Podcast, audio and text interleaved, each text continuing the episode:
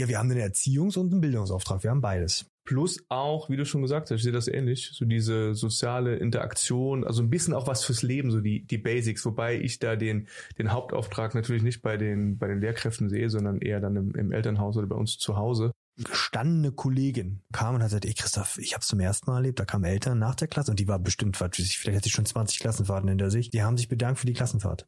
Ich stelle mir das auch gerade mal vor, ich sitze da als äh, vielleicht ein oder zwei, drei Lehrkräfte gegenüber dann 30, 40, 50 Eltern. Hallo und herzlich willkommen bei Schulgelaber, der Talk, wo wir alle zwei Wochen schulische Themen aus zwei Blickwinkeln besprechen, sofern sie für uns relevant sind. Mein Name ist Christoph, ich bin Schulleiter einer Gesamtschule in Hessen. Hi, und ich bin der Denis, ich bin Unternehmer und ehemals CEO einer Digitalberatung rund um das Thema User Experience. Düni, Christoph. willkommen zurück. Wir sind ja ehrlich, wir nehmen ja hier hintereinander heute zwei Folgen auf. Was? Ja, wir müssen ja auch mal ein bisschen was machen, weil äh, wir uns ja in Urlaub bewegen. Da müssen wir auch mal ein bisschen vorarbeiten. Du, ich habe nicht so viel Urlaub. Nee? Nee.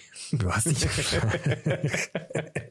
was, soll, was soll denn das jetzt heißen? Ja. Ja, ich habe ja nicht so viele Ferien. Ach so. Mhm, Okay. weniger. Sind wir da schon mittendrin an der Erwartungshaltung äh, von Lehrern? Weniger Ferien, Weniger Ferien, mehr in den Ferien arbeiten? mehr in den Ferien arbeiten. Ach krass. Ich habe heute zum ersten Vocation. Vocation. Vocation für Lehrer. Oh, das würde ich sofort machen. Ja? Ja, erklär mir mal kurz äh, Vocation für unsere Zuhörerinnen und Hörer. Ja, du bist in Vacation und machst da Work. Also du arbeitest quasi im Urlaub. Da, da würde ich, da würde ich meinem Schüler sagen, ja, vielen Dank, du hast mir das Wort mit den Worten erklärt. Super. Drei Gerne. plus, okay? Gerne. Ähm, ja, du arbeitest halt, äh, du bist halb Urlaub, halb Arbeit und teilst ja sozusagen deine Arbeit so ein bisschen auf. Also wenn du dann jetzt in Thailand, man das sagen im Podcast? Dass ich unterwegs bin? Ja. Wenn nicht, musst du es Wenn rausschneiden. der rauskommt, ja doch. Wenn, wenn nicht, musst du es rausschneiden. Äh, und dann arbeitest du ein bisschen für, für Schule. Also es ist dann kein, äh, also es, deine Urlaubstage würden dann nicht ganz äh, äh, weggenommen. Aber wie ist das denn eigentlich? Ich wollte Habt gerade ihr- Habt, habt, überhaupt ihr, nicht. habt ihr eigentlich so offiziell, ist jetzt nicht das Thema, aber habt ihr wie so Art 30 Tage Urlaub oder ist es dann wirklich, haben Ja, wir noch nie drüber gesprochen, ne? Wir sind angestellt wie jeder andere. Der Rest ist unterrichtsfreie Zeit, wo wir Unterricht vor- und nachbereiten Und wenn du müssen. mal einen Tag Urlaub bräuchtest, so außerhalb der Ferienzeit? Gibt's nicht, nur Sonderantrag. Das muss dann der Schulleiter genehmigen. Also ich, jetzt? ja. Also du kannst dich einfach Das mal musst du sagen, nacharbeiten tatsächlich. also du kannst dich mal sagen, hey, ich bräuchte mal nächste Woche einen Tag Urlaub, weil ähm, Die Oma gestorben ist, ja, dann kann ich die erst freistellen natürlich. aber, wegen jetzt einfach, wegen Du kannst nicht einfach so einen Urlaub, Tag Urlaub nehmen. Nee. Oder mal einen Brückentag nehmen und so. Die Brückentage haben wir doch als Schule sowieso schon. Sobald Donnerstag frei ist, haben wir Freitag eigentlich immer frei von Abends wegen her. Aber gibt's nicht. Musst du nacharbeiten. Mhm. Also, da kann, kann man jetzt die Frage stellen, wie kann man das nacharbeiten, aber ja. Ja.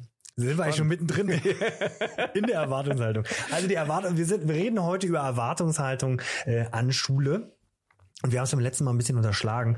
Wir möchten uns nochmal bedanken für das zahlreiche Feedback zu der ähm, vorletzten Folge, äh, die wir aufgenommen haben zum Bereich ähm, Deutsch als Zweitsprache. Ja, das, genau. Das war gar nicht so leicht für uns und ähm, vielen Dank für das äh, Feedback, was wir da bekommen haben. Das hat uns auf jeden Fall sehr, sehr äh, begeistert. Aber äh, gehen wir mal richtig rein. Welche Erwartung hast du? Du bist ja, du nimmst die Position heute als Eltern ein. Und ich, also wie Ja. immer eigentlich. Du stellst Wie? Fragen oder Ja. hinterfragst und ich. Welche Erwartung hast du an Lehrer? Ja. Ähm, ja, auf, auf der anderen Seite, ich meine, du kannst es ja aus deiner Doppelposition als, du bist ja auch, El was ist denn die, die Einzahl von Eltern? Papa. Papa.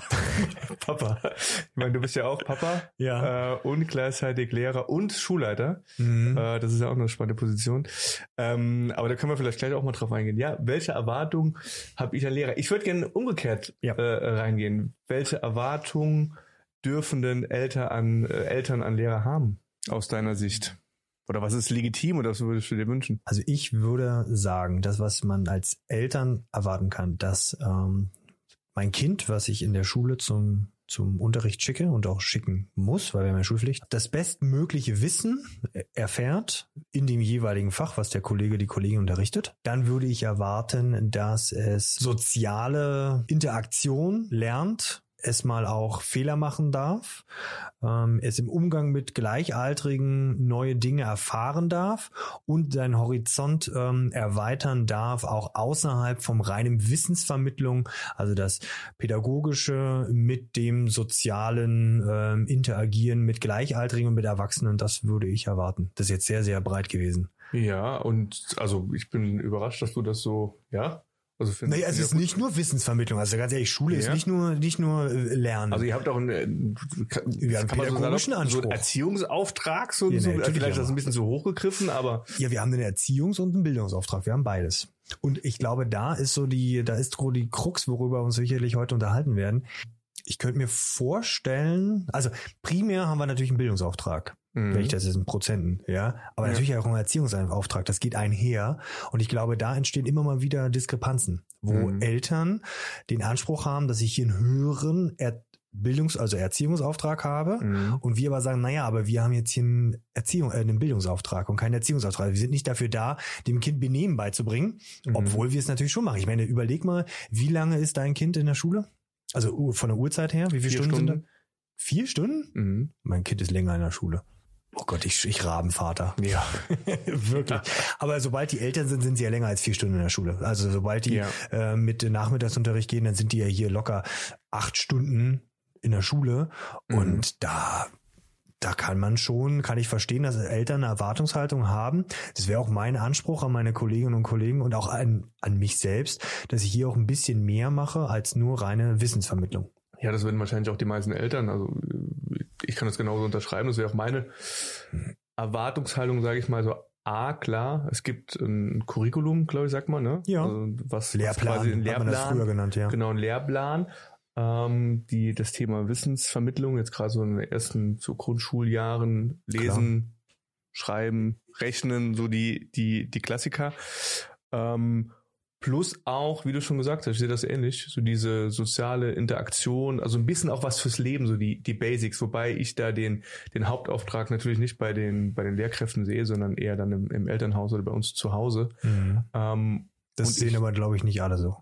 Genau, und ich glaube, es ist spannend oder kannst du mal eine Einschätzung geben, wie hoch siehst du da die Deckung zwischen der Erwartungshaltung, die Eltern jetzt an Lehrauftrag und ich nenne es jetzt mal Erziehungsauftrag haben Mhm. und das, was ihr letztendlich äh, leisten könnt und leisten wollt? Das wird schon so aus der Praxis heraus sagen. Wie einig seid ihr euch da? Kommt immer aufs Kind drauf an. das ist über- natürlich ja, sehr, klar. sehr, sehr, sehr individuell. Aber ich würde sagen, jetzt in Masse. Und bei mir an der Schule, glaube ich, ist das sehr, sehr deckungsgleich. Natürlich schlagen bei mir, genau, also wenn Eltern Sachen bei mir aufschlagen, dann ist das immer, wo ein Ungleichgewicht herrscht. Also ich kriege jetzt nie was gehört, Herr Krüger, Mensch, Ihre Schule hat aber einen tollen Erziehungsauftrag erleichtert. Die haben richtig gut was gelernt. Vielen lieben Dank dafür. Nee, also, gibt's nicht viel Lob? Nee. Also du kriegst, nee. Also niemand, also proaktiv krieg ich ganz selten was. Also wer lobt denn dich für deine Arbeit? Also wie, äh, jetzt mal generell, einfach mal, mal, mal Metaebene, wie oft wird man gelobt für seine getätigte Arbeit? Also es ist mir jetzt tatsächlich schon öfters passiert.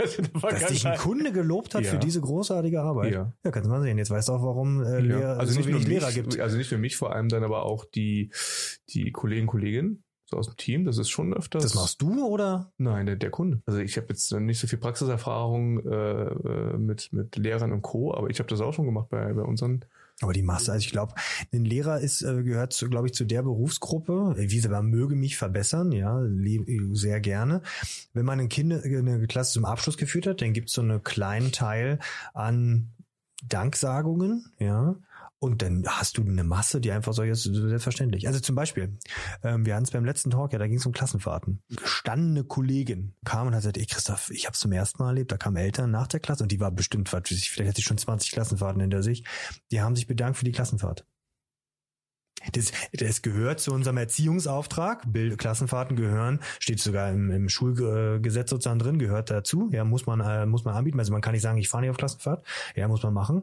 Ähm, aber wenn man natürlich nichts organisiert, als also kommt jetzt keiner und sagt, jetzt musst du das machen, aber man, wenn man eine Klassenfahrt anbietet, dann muss man halt mitfahren. Ja, Das klingt voll traurig. ja das ist auch so. Also es ist schön, dass jemand lobt, aber das klingt ja traurig, wenn du sagst, dass ihr das quasi Zum ersten Mal passiert ist. nicht wirklich oft erfährt. Also klar, ähm, wenn man es jetzt Also, überprüft, man ja. ist immer schneller dabei dann beim Meckern oder man fokussiert sich dann vermeintlich auf die Sachen, die nicht funktionieren. Klar, ist ja auch Ähm, einfacher. Ist einfacher, aber das ist schon hart, ja. Mhm. Und das, Mhm. und ich glaube, das ist das, wo die Diskrepanz herrscht. Natürlich, Mhm. man will jetzt auch nicht immer ständig gelobt werden oder sonst Nee. was, ja, aber so eine, so eine gewisse Dankbarkeit. Ich mein, klar, vielleicht müssen wir uns das allgemein mal rauf. Also vielleicht sollte man auch mal der Kassiererin im äh, Supermarkt sagen, hier, danke.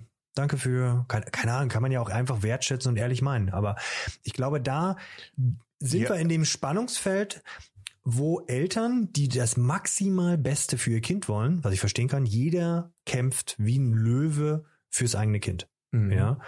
Und ähm, also hoffe ich jedenfalls ganz stark. Und ich glaube, da sind wir in dem Spannungsfeld, in dem wir uns bewegen. An der Mhm. Erwartungshaltung, was erwarte ich von Lehrerinnen und Lehrern und das, was ich leisten kann, weil das ja irgendwann auch eine Grenze erreicht bei den Kolleginnen und Kollegen. Mhm. Und wie ist das in der Praxis? Also jetzt haben wir mal über unsere Erwartungshaltung gesprochen. Ähm, wie erfährst du oder wie erfahren es deine Kollegen, Kolleginnen dann im schulischen Alltag? Wie sieht da die Erwartungshaltung der, der Eltern aus? Ja, gibt mehrere Wege. Also ich glaube, das erste Mal, wo Erwartungshaltungen aufeinander prallen, ist der erste Elternabend. Finde Mhm. ich auch ganz wichtig. Also ich muss sagen, wir wir haben ja probieren mal so ein Learning mit, mitzugeben.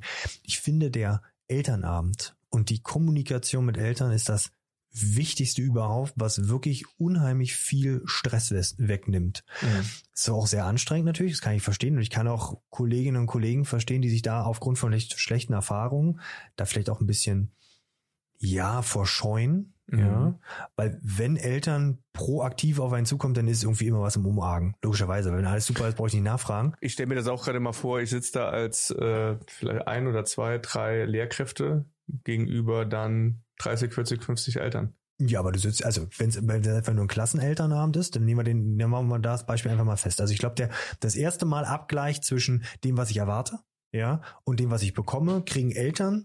Klar, jeder, und ich glaube, vielleicht haben wir da auch wieder ein Spannungsfeld, jeder war schon mal in Schule. Mhm. Jeder war in Schule und jeder glaubt, dass er weiß, wie Schule läuft. Und Schule hat sich ja unheimlich verändert. Ich meine, als du das erste Mal bei uns warst, ja, also Kreidetafeln gibt's nicht mehr. Ja. Schwamm gibt's logischerweise dann auch nicht mehr. Es ist fast alles digital. Und jetzt reden wir nur von Ausstattung. Ja. Aber weil die auch immer mal wieder, wenn wir uns unterhalten, so, ja, so vorne steht der Lehrer und erzählt alles. Das wird immer weniger. Natürlich gibt's Phasen, wo frontal unterrichtet wird, aber ansonsten ist das immer weniger. So, aber auf jeden Fall, um darauf zurückzukommen, das erste Mal Abgleich Elternabend. Und ich glaube, da ist es ganz, ganz wichtig, dass man da klar kommuniziert. Es sitzt ein Lehrer und dann sitzen da idealerweise sitzen da die doppelte Anzahl an Personen, ähm, also sprich, sagen wir mal, 30 Kindern. Ja, würden da 30 bis 60, 60. sitzen da 60 Eltern, was aber fast nie passiert, ja. Also jedenfalls in meiner, in, bei meinen Kindern, dann sitzt da vielleicht 20, 20 Eltern bei 30 Kindern. Dann Mhm. hast du schon einen ganz guten Schnitt. Mhm. Ja, auch das ist stark vom Bildungs, also welcher Bildungsgang gemacht wird, also Hauptschule, Realschule, Gymnasium, da muss man, Merkt man das? ja, Ja. Es ist total, tut mir auch total leid. Ähm, und ich habe auch keine perfekte Begründung dafür. Und das ist auch nicht immer so. Aber die Elternnamen, die ich miterlebt habe, da ist wirklich, sag jetzt mal, im Gymnasialzweig sitzen sehr, sehr viele Eltern da und im Hauptschulzweig wird's ein bisschen weniger. Ja, die sind da auch genauso engagiert, aber die haben vielleicht aufgrund von Arbeitszeiten, haben sie vielleicht nicht die Möglichkeit, zum Elternnamen zu kommen. Also das hast du schon noch. Und da ist zum ersten Mal ein Abgleich. Da sage ich, was erwarte ich, was kommt auf die Kinder drauf zu, auf ihre Kinder.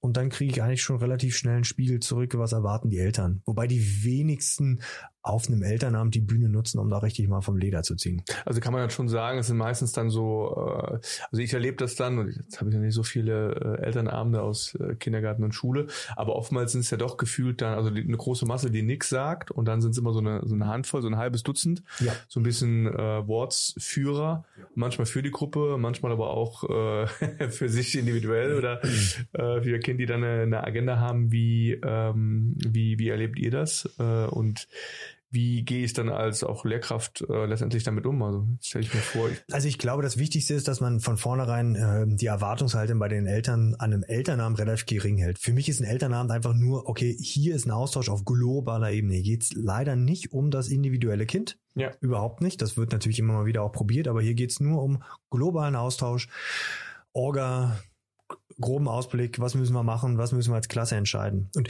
tatsächlich, ich hatte auch schon Elternabende, da hat sich zum Beispiel keiner gefunden, ähm, zum äh, Elternsprecher aufgestellt zu werden. der Klassiker. Das ist echt schwierig, weil Ja. du, brau du brauchst als äh, Klassenlehrer einen Elternsprecher, aber da hatte ich schon Elternabende. Und da sind wir wie bei unserer Rechtswahl, das kannst du auch nicht einfordern, hast du Pech gehabt. Da darfst du auch nicht die Türen zusperren und sagen, hier geht keiner raus, bis einer gefunden Aber das wurde. sind so Sätze, die du dir hörst, natürlich, aber da hast du keine Chance. Naja, wenn die Eltern sich nicht aufstellen, dann hat sich das. Und dann bleibt die Arbeit bei dir, an dir hängen als Lehrer. Mhm. Da hast du Pech gehabt. Aber wie ist das? Macht er sowas wie, ähm, was ich immer unglaublich schwierig finde, wie du schon gesagt hast? Ich glaube, jeder hat so ein Bild im Kopf, wie Mhm. Schule funktioniert und wie das eigene Kind letztendlich dann unterrichtet wird oder betreut wird äh, Ja. und so weiter und so fort. Ähm, und das potenziert sich ja. Also im schlimmsten Fall hast du ja 20, 30 verschiedene Vorstellungen, Erwartungen. Ist es dann so, dass ihr zusammensetzt und der Klassenlehrer äh, visualisiert mal sein Bild, wie er äh, Unterricht macht, wie er sich das vorstellt, wie die Arbeit mit den Kindern aussieht und schafft man dann wie so eine Art gemeinsames Bild oder einen gemeinsamen Nenner, also das so dieses Verstehen und Verstehen werden oder wie wie läuft das ab? Also, oder andersrum, gibt es eine Art Transparenz oder ist es vielleicht sogar auch hier und da eine Art äh, Schock zu erfahren, so läuft das hier und so stellen wir uns den Unterricht vor, was dann vielleicht konträr ist zu den Erwartungen und Vorstellungen der, der Eltern? Also ich glaube, bei den ersten Elternnamen gibt es so eine grobe Einschätzung, wie sozusagen das Klassengefüge ist. Wenn du jetzt den ersten, Eltern, ersten Elternabend hast, nach in der fünften Klasse sage ich jetzt mal bei uns, dann sind die ja kurz angekommen, dann hast du den Elternabend, dann gibst du so einen ersten Eindruck von der Klasse und dann gibst du so erste Infos, was so ansteht und dann so ein paar Besonderheiten. Also zum Beispiel bei uns ist es so, beim ersten Elternabend, den haben wir vorterminiert und da kommen idealerweise die einzelnen Fachkollegen zu den ähm, Klassen hin und sagen, okay, so läuft das bei mir grob ab. Mhm. Aber das ist meistens bei den Fünfklässlern so. Also bei einem Zehnklässler, Elternabend kommt mich, werde ich nicht mehr vorstellig als Fachlehrkraft. Ja. Da gebe ich, da laufen die Infos über die Schüler. Und die geben dann natürlich ein schönes Bild, wie läuft der Unterricht ab. Das ist natürlich dann auch ähm, immer mal wieder spannend. Aber wenn wir da beim Anfang anfangen, fünfte Klasse, da gibt groben Einblick oder auch erste, zweite Klasse, da gibt es einen groben Einblick. Was hat man so vor? Wie ist der aktuelle Stand? Aber ganz, ganz allgemein. Und dann würde ich ich persönlich stelle dann immer Besonderheiten heraus. Also zum Beispiel weiß ich, dass ich in jeder Stunde jemanden habe, der als, der bei mir als Co-Teacher arbeitet, der mich unterstützt in meiner Arbeit. Nicht, dass sich wundern, dass die Kinder da sich untereinander dran nehmen. Solche Sachen, solche mhm. die gibt man da raus. Aber ein Einblick, so unterrichte ich mit den Formen, da gibt's ja auch kein Schema F, das ja. immer gleich ist. Das ist so ein grober Ablauf. Du, du teilst den Eltern schon mit, das müssen die, ist auch eine Pflicht, die, die, die wir haben, den Kindern mitzuteilen, wie sich eine Note zusammensetzt. Mhm. Das würdest du dann mitteilen und dann hast du so einen groben Abgleich. Ja, spannend. Und kann ich mal aus der Praxis erzählen, was sind so die, die Erwartungen von, von Lehrern oder von, von Eltern oder vielleicht auch hier und da, wo sind die Grenzen von, mhm. von Erwartungen, da wo, wo werden einfach Grenzen noch überschritten? Hast du da Beispiele oder was sind so vielleicht so Klassiker? Also erwarten Eltern, dass du 24-7 äh, erreichbar bist oder am Wochenende antwortest oder keine Ahnung? Also, also prinzipiell glaube ich, hast du also als je nach Lehrkraft, wie du das sozusagen machst, wenn du jetzt jemand bist wie ich, der in einem sehr intensiven Austausch ist. Also zum Beispiel sämtliche Noten, die ich gebe, gebe ich tagesaktuell frei. Also die Kinder und damit auch die Eltern logischerweise ähm, sehen ihren aktuellen Notstand. Dadurch habe ich gar nicht so viel Diskussionsbedarf. Mhm. Wenn ich aber, und das wäre vielleicht auch für mich nochmal was, was ich den Kolleginnen und Kollegen mitgeben würde, dass dieses Geheimhalten der Note, ja. Ist das ein Ding? Ich glaube, das wollen die Eltern wissen. Das macht Aber wird das gemacht? Also ist es manchmal so ein, so ein Mysterium, wie die Note gerade aussieht? Ja, glaube ich schon. Also ich mhm. glaube schon, dass immer mal wieder das, äh, also das siehst du ja immer wieder zum Schuljahresende, dass man sich hinsetzt und dann sitzen die Schüler draußen vor dem Klassenraum mit dem Lehrer und dann kriegen sie ihren Notenstand mitgeteilt. Wenn du aber die Schüler von vornherein immer jede einzelne Note, sage ich jetzt mal, nicht tages- oder minütlich aktuell, aber wöchentlich sozusagen sehen, dann hast du diese Diskussion. Ja, das ist gar nicht so ein Riesending mehr und dann ist das kein Problem. Aber das macht natürlich, und das denkt vielleicht der eine oder andere Kollege, denke ich jedenfalls, ähm, das macht er natürlich äh, überprüfbar und angreifbar. Wenn ich immer mhm. transparent mache, was ist meine Note, dann kann ich es ausrechnen. Das hatten wir bei der letzten Folge. Klar, das macht einen angreifbar. Und ich glaube, da ist die Diskrepanz, die du immer wieder hast. Also du hast immer wieder Diskussionen, wie setzt sich welche Note zusammen. Mhm. Und ich habe natürlich das Problem, ich habe natürlich, ich persönlich habe jede Woche einen Videocall mit meinem Schulelternbeirat und da haben wir sozusagen den Talk auf globaler Ebene. Also da geht's die sachlichen Sachen kommen von den Schülern global hochpotenziert, zum Beispiel Bus, Bussachen. Das schlägt bei mir sofort auf. Solche Sachen, wenn da was nicht läuft, da war die Vertretung, da habt ihr jetzt was gehabt und da war ein Vertretungsmaterial nicht da. Also ich glaube, Eltern, die ihre Kinder an Schule geben, wollen immer sozusagen das Gefühl haben, das Kind ist sehr gut aufgehoben. Mhm. Und ich glaube, so ein Gerechtigkeitsding ist ein ganz, ganz großes Ding. Also wenn man, glaube ich, als Eltern, und ich glaube, da ist eine große Diskrepanz, wenn Schüler nach Hause kommen und sagen, so und so ist gelaufen und sagen, hier, ich fühle mich da unfair behandelt oder sonst was, dann schlägt es sehr, sehr schnell beim, beim Kollegen auf. Also wenn mhm. da eine Diskrepanz herrscht zwischen, das ist das Notenbild und das kommt bei mir zu Hause an. Und dann findet der Abgleich auf Elternebene statt. Wenn ich früher zu meinem äh, Dad oder zu meiner Mom gesagt habe, äh, aufgrund einer schlechten Note äh, liegt am Lehrer, weil der Unterricht nicht so gut ist, der mich nicht erreicht, dann wurde ich immer ermahnt, dass das nicht stimmt. Ja, ich glaube, die Zeiten sind vorbei. Aber auch hier, wir sind wieder bei den Spitzen. Ja. In Summe nicht, ja. Aber ähm, ja, da hast du immer mehr Gespräche mit Eltern, die das, die da nachfragen, die da kritisch nachfragen, die da wissen wollen, wie setzt sich das zusammen. Und ich glaube, das ist bei den Kolleginnen und Kollegen auch manchmal sehr, sehr anstrengend, was Mhm. zu ja, vielleicht auch eine Überforderung führt, jede einzelne Note zu begründen oder sonst was. Also dieses Vertrauen darin in die Entscheidung der einzelnen Lehrkraft zu glauben, ja, es ist schon gerecht gewesen, wie man zu der Note gekommen ist. Ich glaube, da wird sehr, sehr oft nachgefragt. Das Mhm. hat auf jeden Fall zugenommen. Mhm. Spannend. Wie war es jetzt? Das hast du eingangs gesagt, klar, und ich sehe das auch, Erwartungshaltung. Ich lerne hier was, lerne noch ein bisschen was, so soziale Interaktion, äh, was fürs Leben. Wie war das jetzt in so einer Extremsituation wie Corona? Wo ich Ja. mir vorstelle, auch für Schulen, äh, da, da gab es kein, kein Drehbuch und kein Plan, wie das so, so abläuft. Ähm, Stelle ich mir vor, war eine schwierige Zeit. Auch hier wieder so verschiedene Erwartungen, also gerade so Distanzunterricht und, und Co. Ich weiß Ja. gar nicht anfangen mit Datenschutz und solchen Geschichten, aber wie, Ja, lassen wir den mal ausklammern. ja, Ja, also das war, glaube ich, die härteste Zeit meiner bisherigen Schullaufbahn. So ein paar Tage bin ich ja schon in Schule. mhm. Ähm, weil, also A, es war ein Riesentestfeld.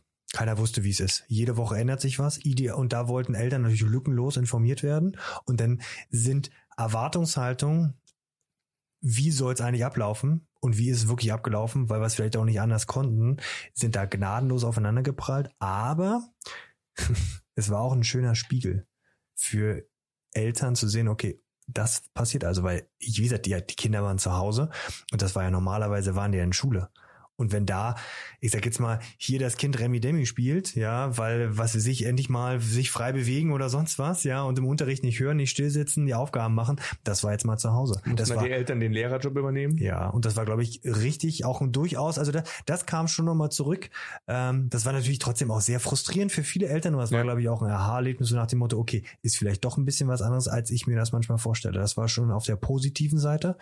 Ähm, aber da hast du natürlich sehr, sehr viel Elternkontakt gehabt. Wie Mhm. was läuft, war und und da war die und das hat sich übertragen, wenn jetzt zum Beispiel sowas wie wir haben Schule geschlossen wegen Sturm, ja, das gab's ja durchaus mal. Ja. Ähm, und da wird eigentlich gleich erwartet, jetzt wollen wir hier gleich lückenlos, also der Unterricht, der so normalerweise von 7.45 Uhr bis 15 Uhr abläuft, soll jetzt eins zu eins als Videokonferenz ablaufen. Okay, von Und heute das, morgen. ja, und das funktioniert nicht. Okay.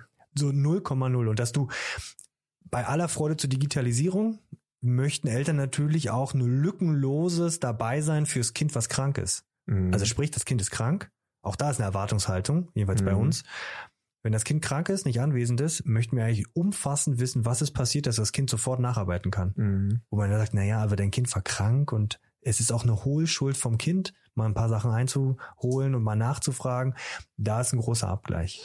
Jetzt stelle ich mir vor, da gab es ja auch viele Ausfälle, jetzt gerade so zu, wie gesagt, Sonderfall Corona, vielleicht auch gar nicht so sehr Sonderfall. Ähm, wie, wie ist es da mit Bildungsauftrag gerecht werden aus Elternsicht? War das ein Thema? Also dass es da auch Beschwerden gab, so aller, hey, äh, hier geht ein Haufen Stoff flöten und Ja. äh, kann ja irgendwie nicht sein. Nach Lehrplan müsste ich doch. Ja, also ja, also da- das ist jetzt nicht die Masse, die bei mir aufsteht, wo man sagt, hier, sie müssen eigentlich da und da sein. Also so spezielle Themen habe ich schon manchmal. Also tatsächlich, wir hatten es beim letzten Mal, ähm, Eltern sind schon sehr hinterher, dass zum Beispiel der Sexualkundeunterricht vernünftig läuft und dass Mhm. der überhaupt stattfindet. Und da ist ein Abgleich, warum ist der noch nicht gelaufen? Der müsste doch eigentlich dran sein. Das sage ich nicht oft, aber das ist das einzige Fach, wo Eltern nachfragen, warum ist das so und so noch nicht gelaufen? Mhm. Und dann ist die Kollegin, der Kollege in der Erklärschuld, warum war das noch nicht? Und das ist, glaube ich, sehr anstrengend. Da sind wir wieder bei, was ich zum Anfang gesagt habe, Vertrauen. Mhm. Wir wissen schon, was wir machen. Und wenn das ja nicht läuft, dann können wir gerne nachfragen, aber erstmal laufen lassen. Aber ich glaube, das ist ganz, ganz schwer. Gerade wenn man selber eine Erwartungshaltung hat. Und da ist Corona auf jeden Fall der Fall gewesen. Was man jetzt natürlich merkt. Und Mhm. auch hier Erwartungshaltung abseits des Bildungsauftrags. Ich habe ganz viele Anfragen auch von Eltern gehabt. Da ging es darum, hey, die Kinder haben doch in diesen zwei Jahren ganz viel verpasst. Sei es eine ausgefallene Skifahrt, sei es Klassenfahrten. Und das wollten die, dass das jetzt alles nachgeholt wird. Und zwar hintereinander weg, so nach dem Motto, weil die hatten ja keine Klassenfahrt, dann sollen sie mal auf Klassenfahrt gehen. Die hatten keine Ausflüge, sondern machen. Und das wurde dann immer projiziert. Die Kollegin, der Kollege macht das aber nicht. Warum macht er das nicht? Und das schlägt dann bei mir auf. Ich denke, das ist aber die Entscheidung der Kollegin. Vielleicht passt es gerade nicht. Weil Ja. die hat ja das. Globale, ja, und auch die ist ja auch, die ist ja nicht nur Lehrerin oder Lehrer, sondern die ist auch Vater oder Mutter, die haben ja auch nochmal was zu Hause. Wird ja auch immer ganz gerne ausgeblendet, dass das, als ob wir kein Privatleben hätten.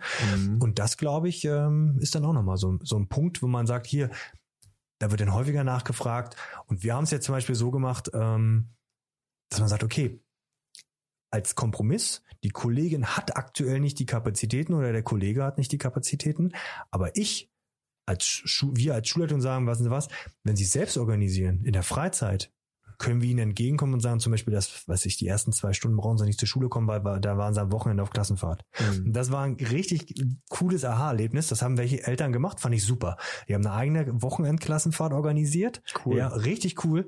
Und danach kamen sie aber und sagten, Herr Krüger, Junge, Junge, jetzt wissen wir, was Sie machen. Die waren dann ja verantwortlich. Ja. Zwei Väter oder Mütter, keine Ahnung, wie das da ähm, gelaufen ist, ja, waren verantwortlich, denn für haben den Job der Lehrerin gemacht, ja. Sensibilisierend. Ja, das war so, okay, weil natürlich die Kinder, nur weil da Mama und Papa mitfahren, die benehmen sich da nicht anders. Irgendwann ist dann das vergessen und ich bin wieder ganz normal äh, jugendlicher Kind.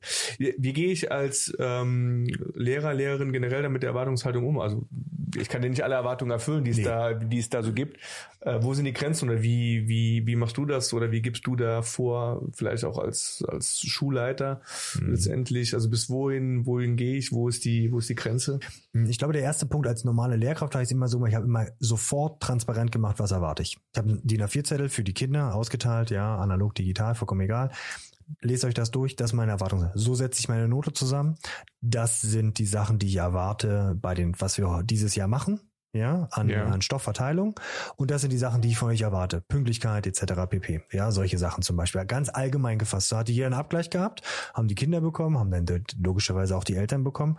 Und das würde ich dann kommunizieren, auch zum Beispiel auf dem Elternabend. Also ganz klare Kommunikation, das erwarte ich, das möchte ich mit ihren Kindern haben, das erwarte ich. Und auch da, finde ich, kann man eine Erwartungshaltung an die Eltern äh, aussprechen.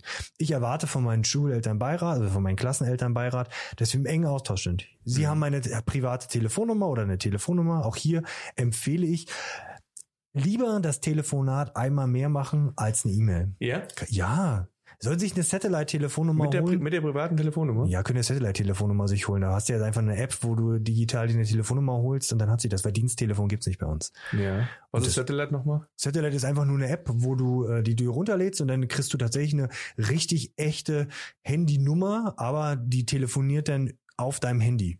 Sozusagen. Okay. Also das ist eine App und die, da kannst du anrufen, Ja. sozusagen, du kannst, hast eine eigene ständige deutsche Nummer, das wird auch überprüft Ja. Und dann kannst du da, kannst du keine WhatsApp empfangen oder so. Und das machen alle Lehrer, Lehrerinnen, also es ist irgendwie so eine gängige App, die jeder kennt. Nee, ich, ich, das empfehle ich einfach nur allen. Ja. Also ich kann ja mal das Video, was ich dazu vermacht habe, Ja, da drunter, verlinken verlinken. Das ist, also es, also es ist für mich, Und es ist kostenlos, oder? Ja. Was? Oh, du hast sogar okay, 100 krass. Freiminuten. Also es ist für mich das wichtigste, eins der wichtigsten Assets neben der Schlüsselversicherung. Ja.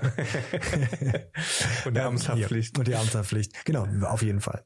Und da lieber das einmal mehr rausgehen, weil wenn das klingelt, das klingelt ja auch anders, weil sie sehen, dann sehe ich, okay, ist jetzt dienstlich, gehe ich nicht ran. Ist ja auch vollkommen richtig. Auch Ja. da Grenzen ziehen. Ja. Und ich kann, ich glaube, das muss man sich als Kollege auch immer mal wieder vor Augen führen. Wir haben das wichtigste Gut von allen. Das schützenswerteste Gut, wir unterrichten Kinder. Ist großartig. Ja. Aber Eltern wollen nur das Beste für ihr Kind. Hoffe ich jedenfalls ganz stark. Ja. ja? Und da, um da einen Abgleich mal zu, herzustellen, lieber einmal mehr telefonieren als zu wenig, aber auch da eine Grenze ziehen. Sie erreichen mich ab 18 Uhr nicht mehr. Und, das, und auch da, Erwartungshaltung, ja, jetzt komme ich langsam rein, ja, ähm, ist wirklich gerade in der Zeit von E-Mails, warum wird so schnell nicht auf E-Mails reagiert? Mhm. Nee, Leute, am Wochenende, Samstag, Sonntag ist auch okay. Also ich, ich gucke sonntags auf jeden Fall immer meine E-Mails. Ich gucke nie samstags in meine E-Mails rein. Ja. Samstags mache ich gar nichts für Schule. Ich glaube, ein wichtiger Punkt, den du gerade angesprochen hast, ist, und ich kenne das ja auch aus, also das ist same, same in der freien Wirtschaft, ist ja, die Erwartungshaltungen ähm, klar zu kommunizieren und transparent zu machen. Also Ja. wie du sagst. Äh, Und das eine ist ja zu sagen, hey, ab 17, bis 17, 18 Uhr könnt ihr mich rund um die Uhr anrufen. Ich bin für euch da. Oder ich sage, hey, äh, wenn ihr mir eine Mail schreibt, gibt mir 24 Stunden, aber innerhalb von 24 Stunden reagiere ich. Und wenn es nur heißt, habt die Mail gesehen, ich melde mich innerhalb der nächsten vier, fünf, sechs Tage dazu ja. oder innerhalb der nächsten äh, Woche. Und, und ich kenne die Gefahr aber von mir selbst auch, das zu kommunizieren und es dann doch nicht zu tun aus Gründen. Mhm. Also diese Konsequenz. Ja, also gerade wenn ein Thema hochkocht und ich habe gesagt, ich bin nur bis 18 Uhr erreichbar und äh, antworte dann trotzdem immer nach 19 Uhr. Also es ist ja auch so ein Stück weit, ja, ja. Ähm, also wenn ich mich selber nicht dran halte und es selber nicht ernst nehme, mhm. dann verschiebe ich natürlich so ein Stück weit die, die Erwartungshaltung in einen Bereich rein, der mir dann selbst vielleicht als Lehrkraft gar nicht mehr gut tut. Ja, ja und ich glaube, dass, das, genau. Also so klare Grenzen ja, musst die, du auch ziehen. und die klar zu, zu kommunizieren und sich auch dran zu halten und ja. Ähm, auch selbst wenn es dann gut gemeint ist, ich schreibt man noch schnell eine E-Mail, dann wird es trotzdem irgendwann zum Selbstläufer und dann sind wir wieder bei Themen wie Burnout und Co. Und jetzt mal Spaß beiseite, dann nützen dann auch sechs Wochen Sommerferien wahrscheinlich nichts mehr, ja. wenn ich die brauche, um wieder ja, klarzukommen fürs neue Schuljahr. Ja, genau, ja. das ist, glaube ich, ganz wichtig.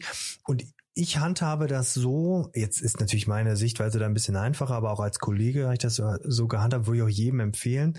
Neben dem Elternabend, wo man sagt, hier, da klären wir das Globale innerhalb der Klasse, da gleich global als Fachlehrer darstellen, was möchte ich, was erwarte ich von ihren Kindern, was gebe ich ihren Kindern, was können sie von mir erwarten. Und da, da sind wir ganz klar beim Bildungsauftrag hauptsächlich. Ja. Klassenlehrer ist ein bisschen mehr Erziehungsauftrag, ja. ja. Das ist das, was die Eltern wollen. Und dann kann ich immer noch sagen, okay, ich habe hier jeden Mittwoch, was weiß ich, eine Sprechstunde.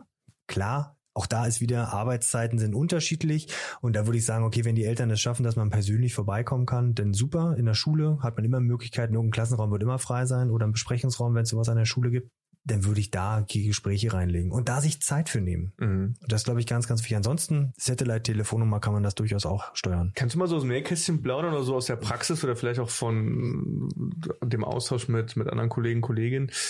Was gab was gab's schon so für, ich nenne es jetzt mal Grenzüberschreitungen, gerade oder was so Erwartungshaltung und sowas anging? Also wie du schon sagst, vielleicht die Erwartungshaltung, dass du auch sonntags äh, um 20 Uhr noch erreichbar bist oder direkt antwortest oder wo es vielleicht auch mal eskaliert ist und wo du oder jemand anderes ganz klar auch mal eine, eine Grenze ziehen musst und sagen, hey, bis hierhin, das dürft ihr erwarten, aber das ist jetzt deutlich drüber. Gibt's da aus der aus der Praxis oder wo du erzählen kannst? Ja, na klar, aber muss man mal gucken, ja. Ähm, also ich, also ich glaube, gibt so zwei Punkte. Das ist einerseits sozusagen dieses Abgleichen. Ich glaube, dass mein Kind ein Einzelschüler ist und dann der harte Abgleich mit der Realität aus Sicht der Lehrkraft, wo man sagt, nee, dem ist nicht so. Und dann dieses in dieses Begründen reinkommen dieses Nicht-Vertrauen, hier, ich komme, mhm. ich denke mir die Note nicht aus. Okay. Als Beispiel. Da hat man immer wieder Diskussionen, wo dann auch Eltern sich hinsetzen und natürlich machen Lehrer auch mal Fehler, aber dass man dann schon mal sich hinsetzt und dann gegenkontrolliert, ja. Mhm. Ähm, das wo ist, ich dann schnell in so eine Meinungs-Ping-Pong, genau. wer hat recht? Ja, genau. Das, Weil das, schwierig ist das Daten- oder faktenbasiert letztendlich. Genau, also wenn es natürlich mit Mathe ist, relativ simpel, sage ich ja. jetzt mal, aber wenn es Interpretationsspielraum ähm, ja. ist, dann ist da schon, äh, ist da schon immer mal wieder ein Punkt. Das kommt nicht so oft hin, aber wenn es natürlich so um Erziehung Erziehungssachen geht. Also was weiß ich, ich nehme XY äh, das Handy weg mhm. und ähm, Mama oder Papa sagt, nee, mein Kind darf das Handy nicht abgenommen bekommen. Und das ist ganz schwierig und das, das ist wirklich, das sind die größten und schwierigsten Herausforderungen, äh, wo ich denn mich auch schon mal anschreien lassen habe am Telefon, ja, ähm, wo ich dann irgendwann gesagt habe, hier, wir brauchen da jetzt nicht weiter sprechen und dann haben wir das Gespräch beendet.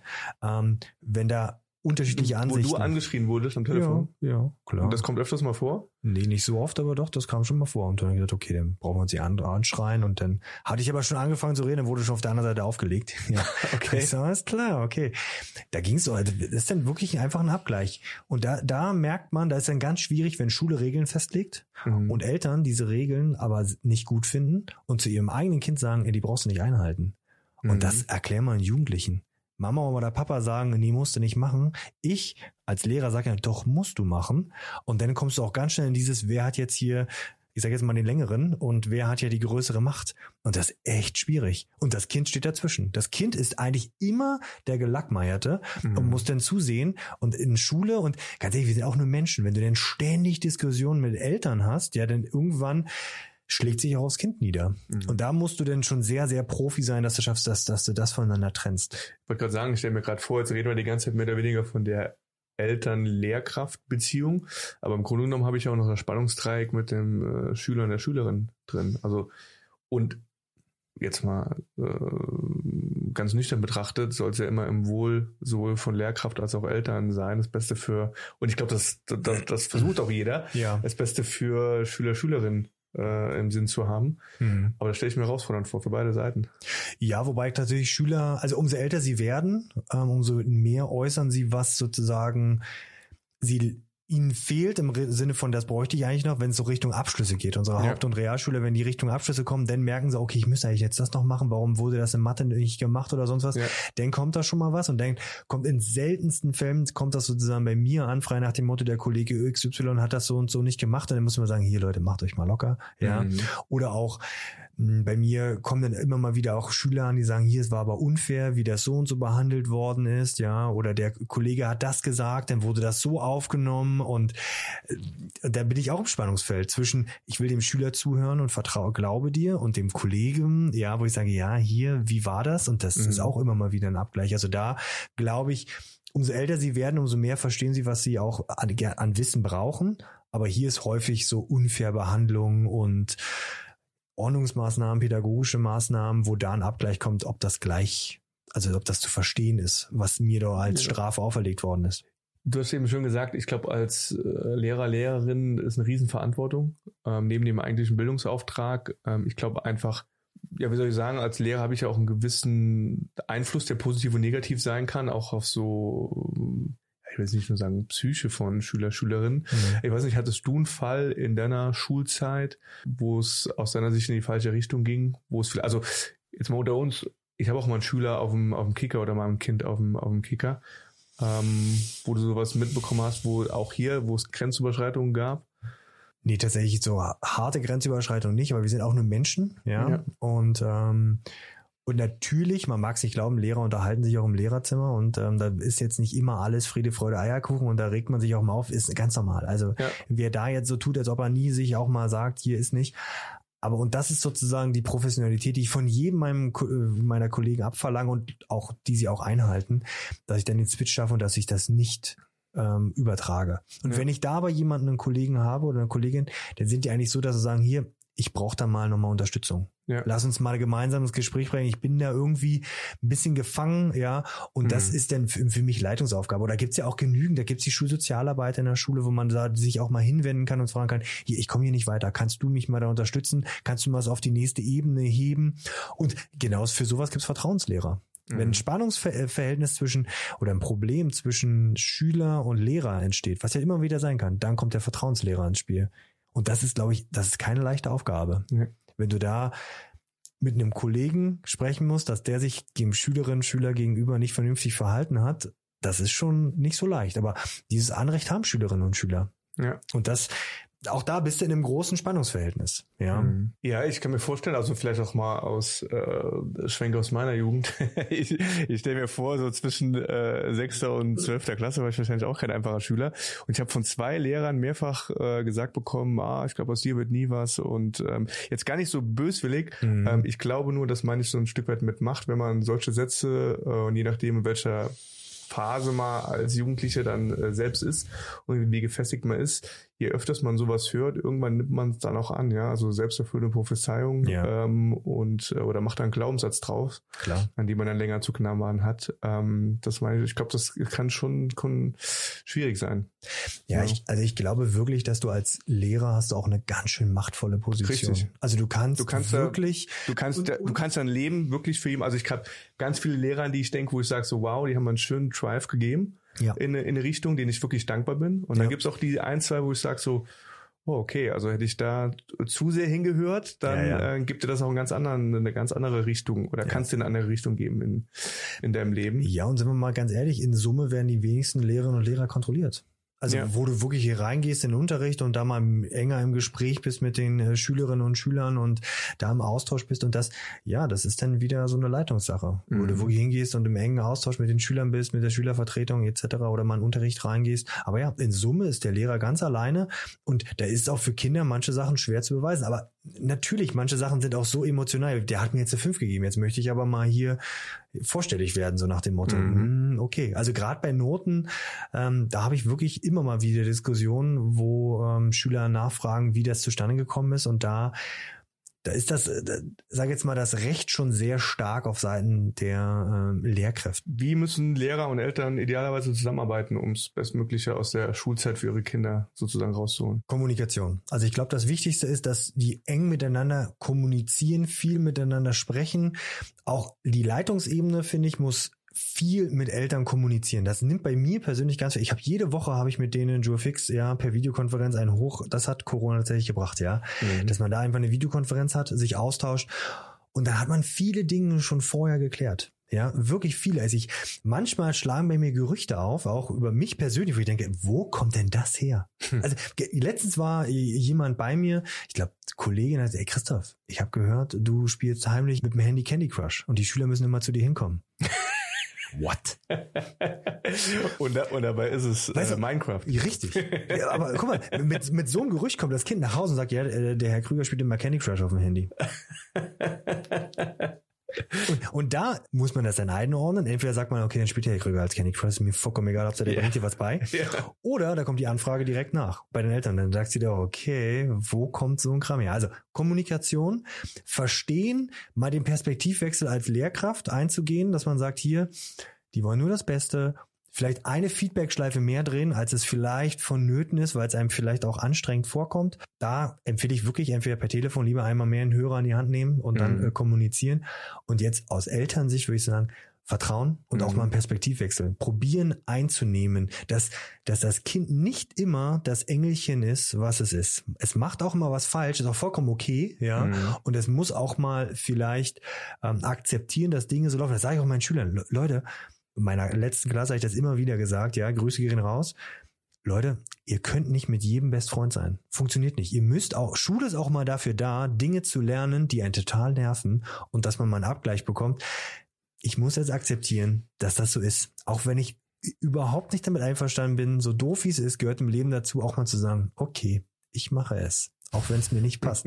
ist total schwer, aber man kann nicht immer nur Premium-Lehrer haben. Man muss auch mal, es ist Alltag. Ja. Hm. Wie ist das, jetzt gab es ja so ein paar, seit ein paar, ein paar Jahren, ne, so Buzzword Resilienz. Wie gehe ich oder wie, wie gehst du als Schulleiter oder andersrum? Was macht ihr jetzt in der Schule oder wie ist der Austausch da, um, also ich stelle mir vor, du hast eben gesagt, ne, ich habe eine gewisse offene Kommunikation, eine positive Grundeinstellung. Ja. Ich stelle mir vor, ihr müsst viel zuhören, äh, erstmal auch verstehen. Manchmal liegt hinter einer Anschuldigung oder wenn jemand lauter wird von den Eltern, ja. einfach auch irgendeine eine Angst oder eine vielleicht nicht erfüllte Erwartung. Das ist dieses ähm, Eisbergmodell, nicht? Ich sehe genau, nur die Spitze, das genau, Verhalten, richtig. was mir entgegenkommt, aber ich sehe nicht unten drunter die versteckten Gefühle etc. Ja, ja. Was macht ihr in der Schule, um ähm, genau so solche Situationen auch letztendlich euch gegenseitig äh, vorzubereiten oder andersrum. Woher weiß ich denn? Ich stelle mir jetzt wieder vor, ja, ich fange bei euch in der Schule an. Äh, woher weiß ich denn? Vielleicht kenne ich das ja nicht so in der Kommunikation. Bin jemand vielleicht, der aufbrausend ist, weil äh, hobbymäßig bin ich, ja, ich bin, weiß ich ja nicht. Äh, weiß man ja vorher nicht, ne, wo die, wo die ja. Triggerpunkte sind. Aber wie, wie schaffe ich es dann, diese ähm, offene, ich sage jetzt auch mal positiven, äh, positive Grundhaltung zu, zu erlernen. Also gibt's da Schulung, gibt's da, lerne ich das dann im, im Studium? Läuft das über, ein, über einen Austausch? Learning by doing. Also Learning eine, posi doing. eine positive Grundeinstellung kannst du ja auch nicht, also, also die kannst ja, du lernen. Es ist ja was Charakteristisches. Genau, und das wir sind nicht alle schwer. gleich und der eine ja. geht schneller an die Decke als der andere oder ja. verliert schneller mal, mal die Fassung oder resigniert schneller oder weiß schneller nicht, nicht weiter. Also wie, wie gehe ich damit um? Ich, ich glaube, um mich besser, vielleicht um mich besser vorzubereiten auf Elterngespräche. Ja. Ja, da ist der kollegiale Austausch. Ja. Und da muss man einfach manchmal auch einfach reingehen ins Gespräch und dann lernt man da ganz, ganz viel über sich. Also ist ganz, natürlich gibt's Seminare, schwierige Gespräche führen, sowas wird in Schule angeboten. Wir ja. haben schon Fortbildungen in dem Bereich, die sind auch, sind auch immer kostenlos, Kommunikation, Elterngespräche führen, da gibt's tatsächlich, glaube ich, von der Hereus Bildungsstiftung äh, gibt's da Sachen, die sind da immer sehr, sehr gut. Da, die kann man machen. Da kann man sich darauf vorbereiten, aber ansonsten ist es, das erste Elterngespräch, da ist man höllisch aufgeregt und wie bei jedem guten Gespräch, wo man sagt, bereite dich vor. Was ist das Ziel des Gesprächs? Mhm. Kommuniziere es klar. Und auch da sage ich den Kollegen, wenn sie das erste Mal so solche Gespräche haben und ich das mitbekomme und sagen, hier, oder sie ein schwieriges Gespräch haben und sagen, hier, du musst dich nicht anschreien lassen. Also ich habe ja auch schon Kollegen gehabt, die wurden da von Eltern angebrüllt und die haben sich weil es dann wirklich auch massive Eltern waren, die haben sich nicht getraut, dieses Gespräch alleine zu führen. Da muss ich mit hm. dazugehen. Da war der Weil Eltern, sie Angst hatten? Ja. Vor mhm. dem, meistens war es, nee, nicht meist, aber in dem Fall war es, äh, glaube ich, auch ein Vater und der war da sehr massiv, ist da aufgetreten und hatte auch nicht akzeptiert, dass ihm gegenüber äh, eine Lehrerin saß und eine Meinung hat. Das war, da muss ich, glaub, da, genau, da muss ich mit dazugehen. Wow. Das sind natürlich keine coolen Gespräche. Da sage ich auch den Kollegen hier, wenn ihr merkt, das Gespräch geht in eine falsche Richtung, dann rechts ab. Dann sagt Mhm. er hier, wir sprechen da zum nächsten Zeitpunkt nochmal. Vertagen es nochmal. Vertagen, fertig aus. Niemand muss sich anschreien lassen. Ja, Mhm. also umgekehrt genauso, wobei ich natürlich noch keine Kollegin erlebt habe, die diesen Elternteil angeschrien hat. Mhm. Ähm, aber dann brechen wir ab und Mhm. dann ist beim nächsten Gespräch sitzt halt noch jemand da und da kann man wirklich, holt die Schulleitung mit dazu. Mhm. Das ist unser Job. Und das muss ja nicht immer der Schulleiter sein. In der Eskalationsstufe gibt's ja auch nochmal Stufen darunter, dass Ja. man zwei Gleiter mit dazu nimmt oder eine Kollegin mit reinnimmt. Mit einem Vertrauenslehrer. Genau. Mhm. Irgendwie, oder äh, dass man die Schulsozialarbeit mit ins Boot holt. Aber wenn man merkt, es ist ein schwieriges Gespräch und man merkt, selbst die gute Vorbereitung mit Zielsetzung etc., dass man das schon vorher kommuniziert, bringt einen nicht weiter, dann kommt man halt mit mehreren Leuten. Mhm. Auch das würde ich immer kommunizieren. Nicht, weil sich wundern, wir sitzen da noch mit mehreren Leuten. Und da ist immer eine Eskalationsstufe, dass man sagt, hier, die Schulleitung sitzt mit im Boot. Also kann man eigentlich sagen, klar, einmal ganz generell, sei es auf dem ersten ähm, Elternabend, äh, die Erwartungshaltung Ja. in beide Richtungen klären, transparent machen, diskutieren. Ja, wobei, glaube ich, die wenigsten äh, Lehrer fragen nach, was erwarten sie von, von mir, meiner Arbeit. Obwohl man das echt mal fragen könnte. Das ist eine gute ich- Frage Ich eigentlich. wollte doch gerade sagen. Also das wäre doch mal spannend, das zu klären. Aber das würde ich, glaube ich, vorher im Vorfeld. Bitte, Ja. bitte klären Sie für sich die Frage, was erwarten Sie? Genau, Und das ist schon so ein paar. Leitfragen den Eltern mitgeben, so hey, nächste Woche ist erstes Mal Elternabend, bitte äh, machen Sie sich schon mal Gedanken über die ein, zwei Fragen, ich werde dazu auch was mitbringen und ich freue mich auf den Austausch. Aber wenn das mal jemand gemacht hat, dann würden wir gerne mal wissen, was die Erfahrung ist. Weil ich könnte mir vorstellen, da kommt eine ganz schöne Wundertüte.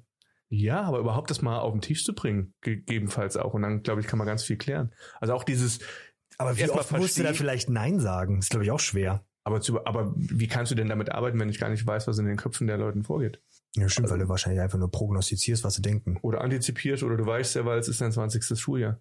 Gerade dann sollte ich vielleicht nachfragen. Richtig. Also halten wir das auf jeden Fall nochmal fest. Also sprich Ja. nachfragen. Also einmal klären, Erwartungshaltung in beide Richtungen. Ja. Dann kann ich ja gerne aufzeigen, so hey, so stelle ich mir das vor. Wie stellt ihr euch das eigentlich vor? Hm. Und wo kommen wir zusammen und wo vielleicht auch nicht? Und es geht auch nicht. Hm. Dann gutes Vorbereiten. Ja. Das so ein bisschen mit einer Zielsetzung, so das Ende im Sinn haben, wenn ich in ein Elterngespräch reingehe. Wenn es eskaliert, emotional wird, vielleicht vertagen oder Unterstützung. Ja, voll. Also ich würde, glaube ich, wenn es einmal eskaliert ist, würde ich, äh, würde ich abbrechen und einen neuen Termin ausmachen und nicht dann jemanden Ja. dazu holen. Nein, nein, nein. Das auf Da gar keinen Fall. eska- noch eskalierende. Gibt es noch so, keine Ahnung, zwei, drei Hacks, oder die du aus deiner langen Laufbahn jetzt auch kennst, wo du sagst, hey, das hilft, äh, also Satellite, habe ich eben gehört, Das kostenlose. hilft, das hilft auf jeden Fall, in der, um einfache Kommunikation zu haben. Ja. Und ich glaube, aber das ist auch eine ganz schwierige persönliche Sache, wo ich immer mal wieder mitbekomme, wo ich denke, man kann doch mal fünf Grade sein lassen. Jetzt sind Kinder und Auch als Jugendliche. Lehrer, ja. Mhm. Natürlich, wir haben immer ein Spannungsverhältnis, ja. Ja. Aber jetzt auch die rund um die Diskussion rund um ChatGPT und Hausaufgaben kopiert etc. pp. Ja. Fünf gerade sein lassen. Ja. Und danach das aufgreifen. Also die Schleife mehr drehen und vielleicht auch manchmal sagen und Leute, dann nehme ich mir jetzt die Zeit und wir lassen den Lehrplan hinten runterfallen. Aber auch da, denn, wenn dann wieder die Eltern nachfragen, warum haben sie das nicht gemacht? Ja, klar. Ich muss, ich glaube, ich muss akzeptieren, dass ich mich häufiger begründe, weil du es so schön gesagt hast. Früher war es vielleicht so, die Eltern haben gesagt, ja, Pech gehabt. Und jetzt ist so, Mhm. nee, jetzt fragen wir mal nach. Und ich glaube, das hat sich gewandt, das wird auch nicht mehr zurückkehren.